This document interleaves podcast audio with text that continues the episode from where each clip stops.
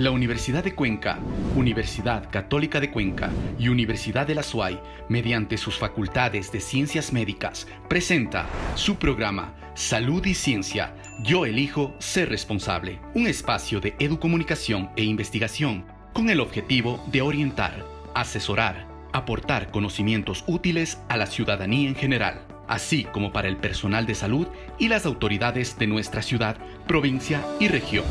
Empezamos. Las personas adultas mayores son la población más vulnerable en época de pandemia, sobre todo si presentan algunas enfermedades preexistentes o crónicas. Una situación que además se ha agudizado con el distanciamiento físico y las restricciones a las que deben enfrentarse. Y ese es el tema que nos convoca la mañana de hoy en esta nueva edición de Salud y Ciencia. Les damos la bienvenida a este esfuerzo educomunicacional de las tres universidades, Universidad de Cuenca, Universidad de la SUAY, Universidad Católica de Cuenca tips y consejos. Enseñar a los adultos mayores a realizar pedidos a domicilio, llamar un taxi o asegurarse que cuenten con sus medicamentos habituales. Son medidas de cuidado que deben tomarse en cuenta, así como mantener contacto regular, ya sea por teléfono, correo electrónico, videoconferencia o redes sociales.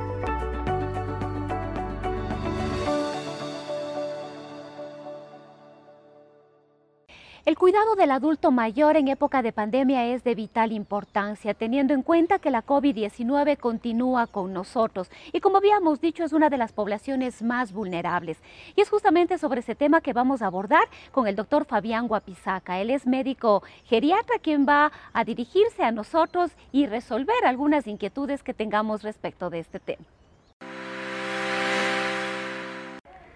Muy buenos días Rosana y amigos televidentes y radioescuchas. Así es, este día domingo nos acompaña el doctor Fabián Guapizaca.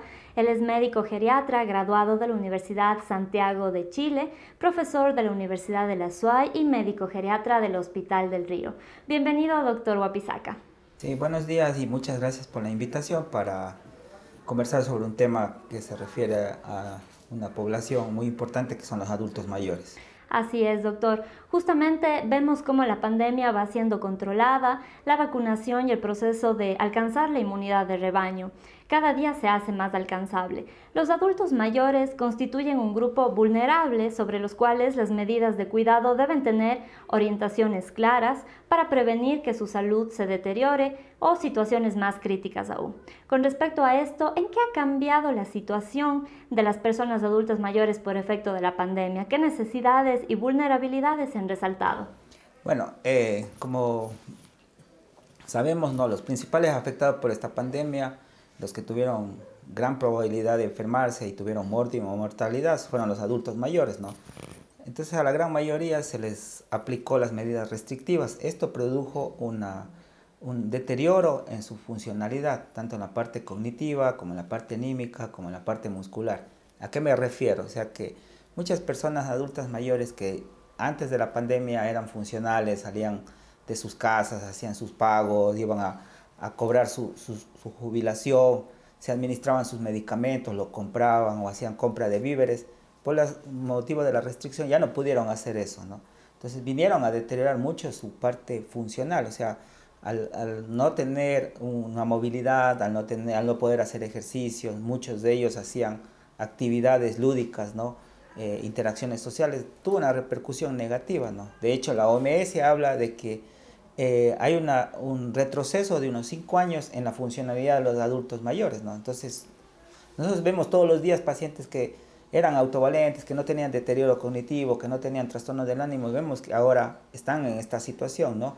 Ha habido un retroceso y, muchas de estas enfermedades se han presentado eh, más tempranamente de lo que debían presentarse. Entonces ya vemos mucha gente con demencia, mucha gente con depresión, mucha gente con falta de movilidad, ¿no? Por pérdida de masa muscular que se llama sarcopenia. Eso ha sido el punto negativo, ¿no? Eh, también mucha gente eh, en la parte social ha habido un abandono por parte de, la familia, ¿no? Eh, esta falta de interacción, sabe, usted sabe que en nuestra sociedad todavía somos una sociedad muy patriarcal y, matriarcal.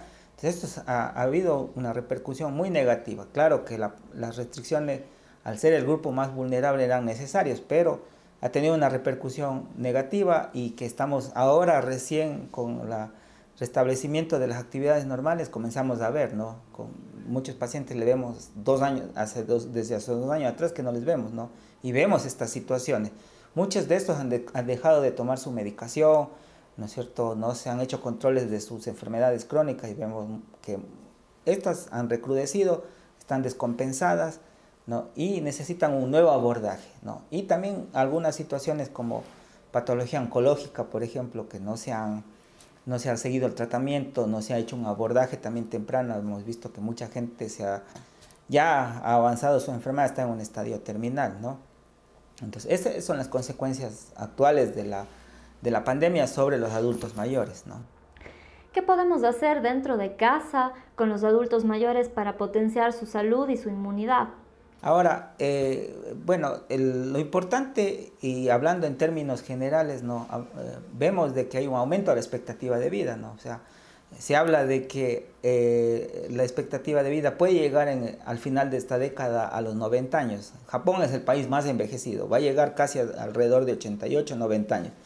Entonces vamos a tener más adultos mayores, ¿no? También viene un, un segmento muy grande de gente que estamos entre los 50, 60, que pasaremos a ser mayores. Entonces, lo que se habla ahora ya no es de un envejecimiento, sino de una longevidad activa, ¿no? ¿Qué, ¿Qué, hablamos de eso? De cambios en el estilo de vida, ¿no? Esto sienta bien para, no solo para la inmunidad, sino para su estatus cognitivo, estatus funcional, para evitar enfermedades crónicas, ¿no? Entonces hablamos de una buena alimentación, ¿qué me refiero? evitar en términos generales, ¿no? Evitar el azúcar, ¿no? Sabemos que el azúcar refinada es la que produce una serie de, inicia una serie de situaciones, como por ejemplo la diabetes, que a lo contrario que la gente piensa, mientras uno se haga mayor, más probabilidades tiene de tener esta, esta situación. Entonces, la dieta es fundamental, ¿no? Consumir menos productos elaborados, o tratar de hacer más en casa. Ahora sabemos que está en boga, ahora que, que se ha estado en pandemia, se ha visto, ¿no es cierto? Muchos emprendimientos, mucho la gente ha hecho cosas en casa propias, ¿no? Pan, eh, embutidos, eh, yogures, este, eh, dulces, ¿no? Entonces, tratar de tener una dieta lo más sana posible, evitando el azúcar, evitando muchas grasas, muchas frituras, ¿no? Exceso en el exceso en la comida, ¿no? O sea, pensamos que el, en el comer está en la abundancia, no, más bien es en la ¿no es cierto?, en la diversificación de los, de los alimentos. El ejercicio físico es fundamental, eso tiene una, un impacto en la parte cognitiva, en la parte funcional y en la preservación, ¿no es cierto?, o la, mantener a raya las enfermedades crónicas, ¿no?, como la diabetes, la hipertensión, la dislipidemia. Entonces es fundamental el ejercicio físico, adecuado para cada paciente, no podemos dar eh, una receta de cocina para todos, ¿no? A alguna gente le sentará bien 15 minutos, otra gente 20 minutos, 30 minutos, entonces es individual.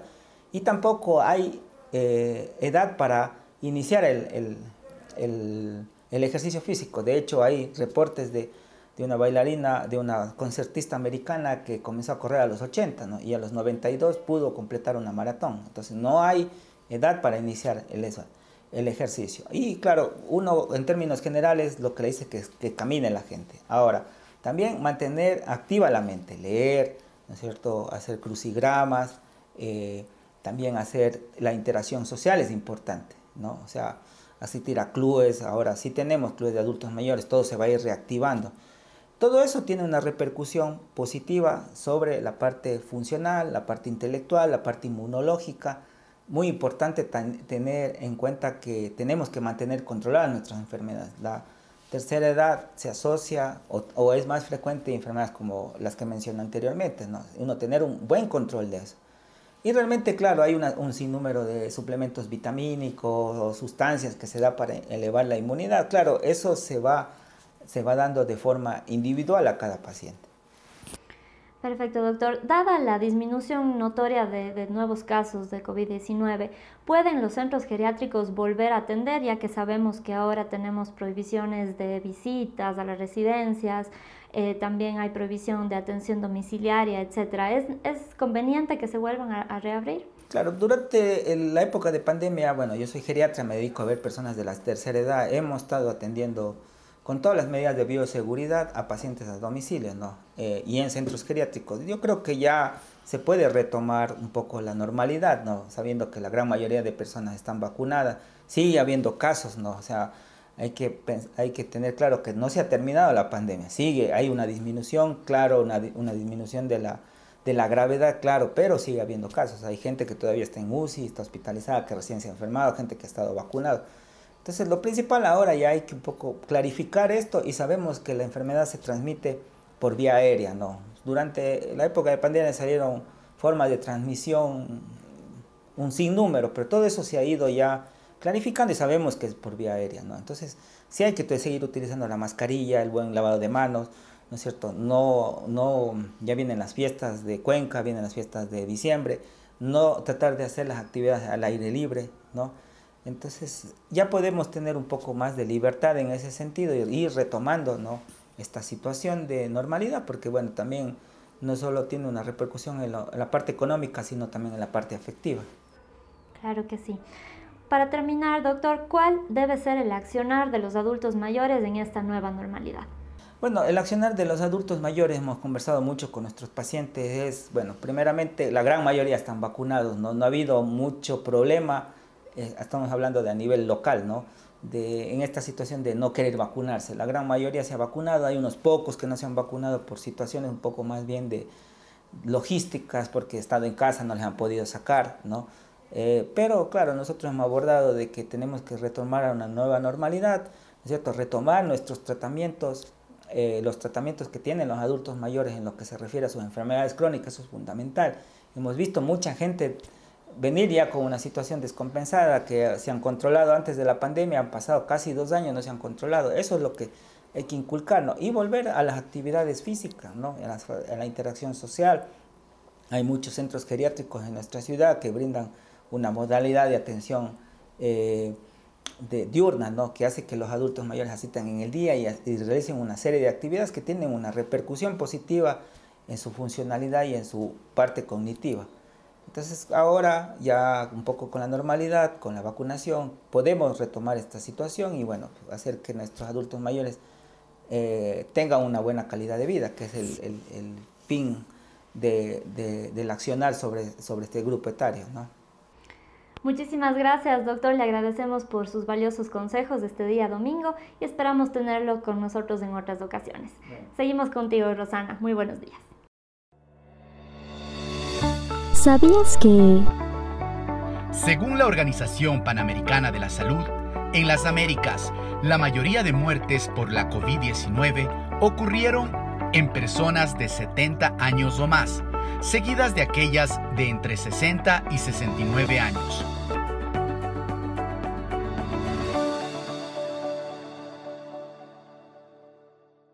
Y a esta hora vamos a tener el análisis de cada semana respecto de las cifras de la pandemia, tanto a nivel local como a nivel nacional y algunas referencias internacionales. No olvidar que la pandemia continúa con nosotros, pese a que los COEs, tanto cantonal como nacional, han emitido algunas resoluciones en torno a autorizar, por ejemplo, el incremento de los aforos. Es nuestra responsabilidad el seguir manteniendo todas las medidas de bioseguridad.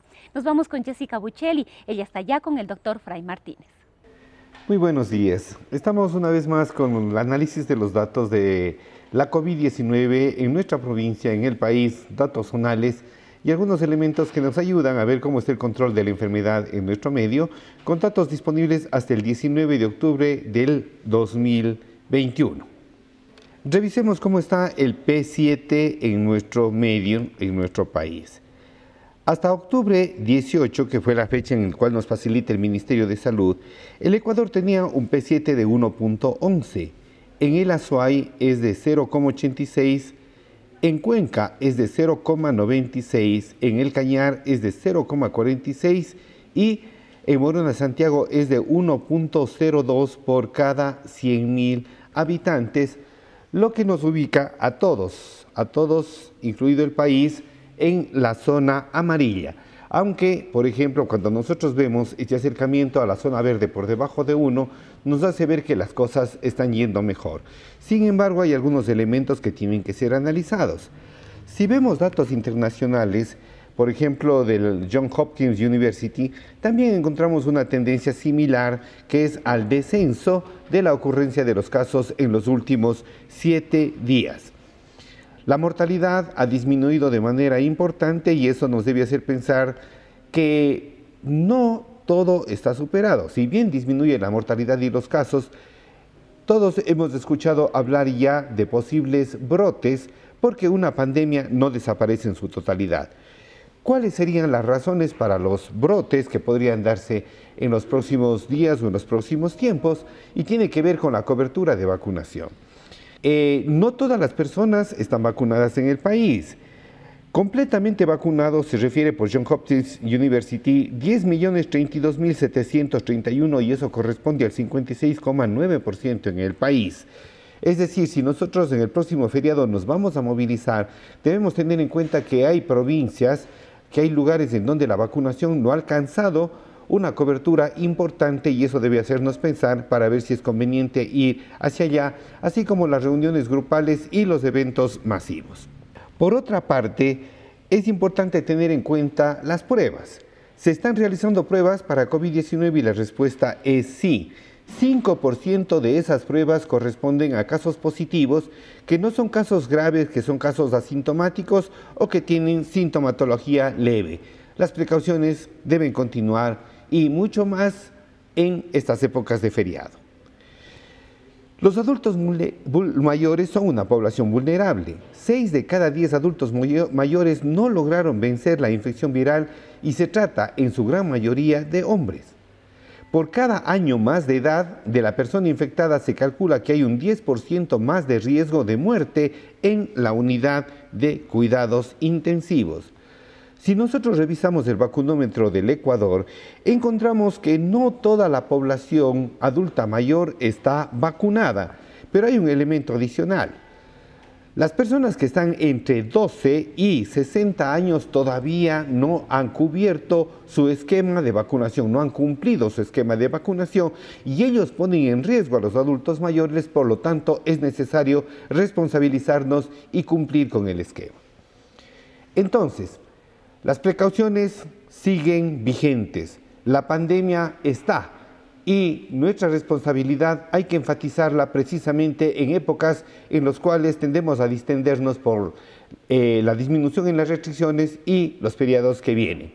Que tengan todos una buena semana. Agradecemos al Dr. Fry por la valiosa intervención de este día domingo. A continuación daremos a conocer los datos estadísticos emitidos por el Ministerio de Salud Pública. En la provincia de La Suay, 28.716 casos confirmados. A nivel nacional, 514.656 casos confirmados, 32.942 fallecidos. De esta manera damos por finalizado nuestro segmento. Continuamos contigo, Rosana. Muy buenos días. Muchísimas gracias Jessica, gracias doctor Martínez. Esperamos haber podido contribuir con ustedes con algunas referencias e indicaciones de los cuidados que debemos tener con nuestros adultos mayores, una de las poblaciones más vulnerables en esta época de pandemia. Recuerda seguirnos en todas nuestras plataformas digitales, también a través de Academia TV y en la señal abierta de Radio Ondas Cañaris. Nos despedimos como cada domingo deseándoles que tengan un excelente día. La Universidad de Cuenca, Universidad Católica de Cuenca y Universidad de la SUAY, mediante sus facultades de ciencias médicas, presentó su programa Salud y Ciencia. Yo elijo ser responsable. Un espacio de educomunicación e investigación con el objetivo de orientar, asesorar, aportar conocimientos útiles a la ciudadanía en general, así como para el personal de salud y las autoridades de nuestra ciudad provincia y región. Hasta una próxima oportunidad.